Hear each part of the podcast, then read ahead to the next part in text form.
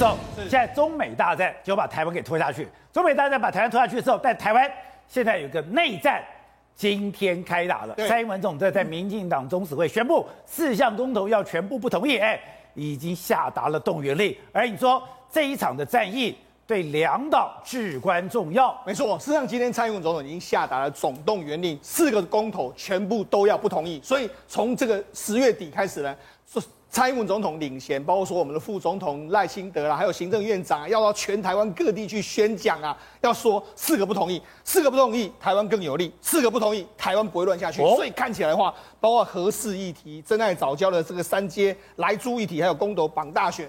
民进党已经把它视为是二零二零的政权保卫战，还有蔡英文自己会不会跛脚的一个提前的这个保卫战，有这么严重吗？不就个公投吗？而且这些都攸关我们台湾未来的能源政策的发展，尤其是二零二五的非核家园这个议题呢，始终是民进党从以前到现在为止一个非常重要的这个神主牌。对。可是无论如何，现在你怎么算来说的话，三阶如果没有过的话，那二零二五绝对是没办法通过。所以这个对民进党来说非常非常的重要，会有缺电危机。对，好，为什么有缺电危机？现在摆在眼前的是，好，如果假设是说啊，我们这个这个三阶没有过，我们就多发一些绿绿电就好了嘛。可是问题是我们现在绿电增加的幅度相当相当的有限。哦，我们原重原本的目标是二十趴，可是目前为止来说的话，我们现在你看，这是我们蓝色是我们原本的目标，然后达到二十趴。可是你可以看到，现在我们绿色是真实的状况，真实的状况，二零一七四点六、四点六、五点六、五点四，还往下降。那往下降的原因是因为我们现在整体的发电量。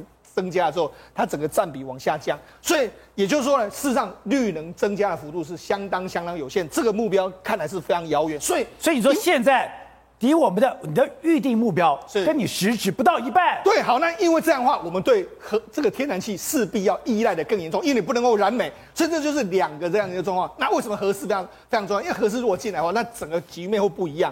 所以目前整个对台湾来讲的话，有几个问题。第一个，台湾的光电产业，我们目前的太阳能发电是非常多，对。但是问题是，太阳能发电根据这个原这个清大的这个算法是说，如果假设呢，我们要达到我们的目标的话，我们的面积要是目前德国的太阳能面积的四倍哦。也就是说，现在这个议题来说的话，几乎是不太可能达成的一个状况。另外，就我们的我们的天然气，天然气来说的话，目前整个天然气今年因为天然气价格大涨。我们今年的这个中中油已经亏损了，可能四百亿台币左右。那这个问题，这个也没办法解决。甚至你要说啊，用储电啊，问题是储电目前没有成熟的技术。所以就目前为止来说，台湾的能源政策到底在哪里？所有的人都感觉到非常非常的忧心。所以你现在到了中南部，是你其实就看到了密密麻麻这么多的太阳能板。对，但你说这些太阳能板远远不够。没错，实际上就目前的整个，连我们的经济部长都说，的确，目前为止是有相当大的这个差异。好，那我跟他讲，为什么会差异这么多？实际上我像这个太阳能发电系统工会的理事长蔡宗，他是我的朋友，我就问过他，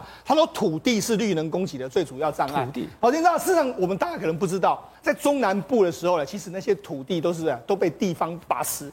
那每一个人要去那边开的时候呢，就先来讲条件。哦，所以现在很难开，是开什么？因为那些太阳能现在全部在中南部都是地方势力，什么什么市议员，一大堆全部都在搞在这里面，黑道也在这里面。可是中南部不是民进党主政吗？而且这是地方的这个生态就是如此。那因为为什么？因为一个太阳能发电厂在这个地方，你一年可以赚到十趴，赚十趴的时候，人家周边的那个农舍什么那些，他们都要跟你要一些回馈金。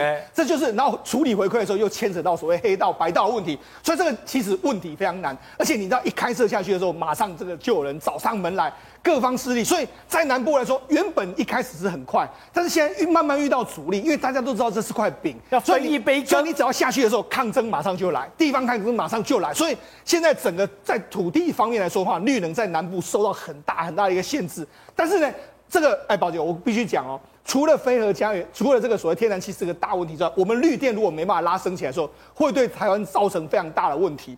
因为为什么？因为现在各家厂商都加入所谓的 RE 一百，RE 一百就是说你要用绿电，绿电。但是问题是啊，问题是我们现在的绿电的比例很低啊。你看我刚才不是讲了吗？我们比重还在往下降，在往下降的过程，大家都要，大家都要的时候，这有什么影响啊？你知道欧盟现在已经开始磕什么那个边境税，就是说如果你不是绿电的话，我你来你输到我们欧盟，我要给你多磕一个税。哦，那多磕一个税的时候，要么你就是买碳权。所以现在就变成是台湾厂商面临到一个问题，要买碳权，要买碳权的交易。所以呢，有一个我跟大家讲一个非常有意思，这是今天的时候呢，Jaguar 就美国的，哎、呃，这个英国的车厂，他居然呢跟付了一笔钱，大约莫是几千万美金付给特斯拉。那为为为什么要付给特斯拉？因为欧盟有排碳的这个这个门槛，你加盖来没有排碳标准，没有排碳标准的时候，你要去买，所以一年要付给交这个特斯拉五千万美金。那那特斯拉，你知道特斯拉还可以赚这种钱？特斯拉，你看一年的这个所谓的收入，他卖碳选哦，赚了十亿美金。所以那特斯拉的获利真的不是卖电动车，它的获利都是来自这个，因为这是都来自电，这个是实赚。我碳权我卖给你的时候，我实赚的这个钱。那这就是为什么我们台湾人，我们台湾人能源政策是一关卡一关，你天然气过了，但是你绿电也过不了。那这个对我们长期来说，的确也是一个非常大的压力。你台积电未来要加入美国的阵营，或者说很多厂商要加入国际的阵营里面，大家认为说你的绿电发展不够，又是一个问题。所以来说嘛，哎、欸，台湾这个地方啊，真的。遇到能源能源问题的时候，真的是关关难过的一个情形啊。好，正好另外就是，现在大家为什么会对天然气这么样的一个敏感？第一个是，你天然气的价格也太不稳定了，你也涨得太凶了吧？没有错，欧洲天然气现在已经涨了一百七十趴，一百七十趴已经引起欧洲各国，包括英国、包括西班牙各国能源荒啊。第一件事情是英国，英国因为它脱，对不对？所以英国就真的变成一个孤岛，它必须要自己筹自己的天然气。结果呢，偏偏英国在天然气占的发电比例非常非常高，大概占百分之三十六了，占百分之三十六，它跟台湾现在很像哎。我们目未来不是希望天然气百分之五十吗？我们台湾也是个孤岛，英国也是个孤岛，英国天然气占也非常非常多。结果结局是怎么样？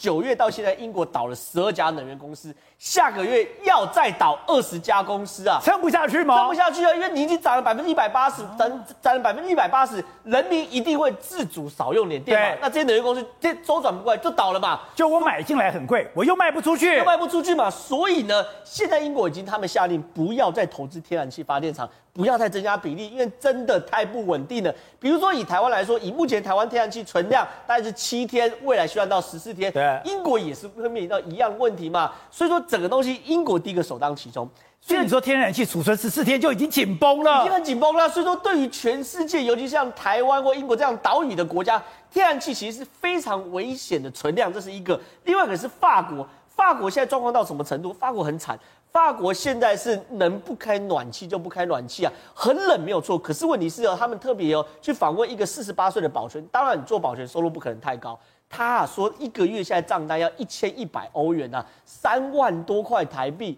光电费要三万多块。那你一个保全好了，虽然法国工资比较高，我算他六七万好，你光电费就付掉三万多块的时候，你要怎么样做其他的食衣住行、柴米油盐？对，而且这个人呢，他不是单一个案，现在他们有大规模调查，百分之八十四的法国人会为能源苦恼。结果呢，法国其实是所谓的核电大国。法国大概七十趴的电是靠核电，哦、结果呢，照说应该够，对不对？因为法国有五十六座核电厂，对结果呢，现在要再再加六座的核电厂。法国要再加核电厂？对，再加六个核核电厂的基础。为什么？因为只有核电才是最稳定、最不用靠别人的嘛。德国，德国现在是公开说他要废核，对不对？结果呢，十月十三号，《世界报》竟然直接公开二十五名科学家跟专栏作家的联名。说拜托，它的标题叫做“亲爱的德国，请留下核电厂”。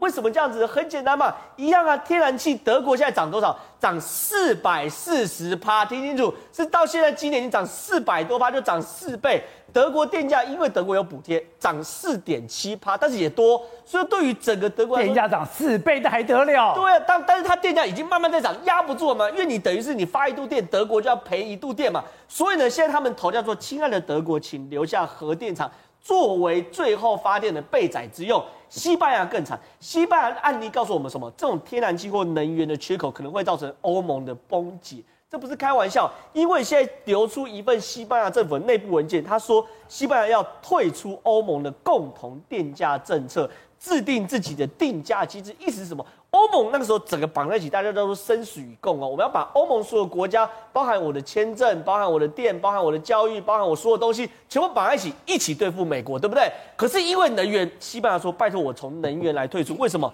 因为九月到现在电价一度电已经五块钱，跟台湾大概两三块，对不对？以前西班牙也大概两三块，现在已经涨一倍了。而且哦，重点是涨电价不是只有电价问题哦。还会造成通膨。对，因为我电价一涨，我工业全部贵嘛，我商业全部贵，我的营业用电开店的得不得了了。对，所以通膨目前到年底可能会涨四点五趴。那西班牙已经很清楚，它的财务状况已经不好了。如果我因为电价已经涨一倍，我通膨再增加五八的话，我后后面人民根本不用混了。他希望因为这样而退出欧盟的共同电价，但会不会造成骨牌效应？西班牙要退，其他国家会不会要退？希腊会不会要退？欧洲五个国家会不会想要退？这些东西都是我们要担心的。所以欧盟有可能会因为这个电价能源问题导致欧盟崩解，不是开玩笑，现在真的有可能会发生。但我看，按照美丽岛电子报最新的民调，哎。蔡英文总统、苏贞昌院长民调丢上山，表代表他是有底气打这场公投战争的耶。先跟大家讲哈，因为《每日岛电子报》这个民调，大家去看呢，他从六月开始一路往上爬，因为五月出现了三级警戒之后呢，大家觉得不满意，我没有疫苗啊。可是宝杰哥，你有没有注意到，六月发生很重要的事情？什么事？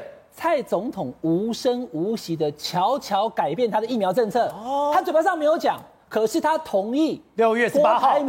跟刘德英进到总统府，他同意买 BNT，而且我们现在学生已经在打 BNT 了，所以他一路上来，现在已经过了五成。所以你说大家可以打疫苗，民怨就降低了。其他民调都可以做啊，联合报、自由时报，看看蔡总统现在民意指数是不是已经又回到五成？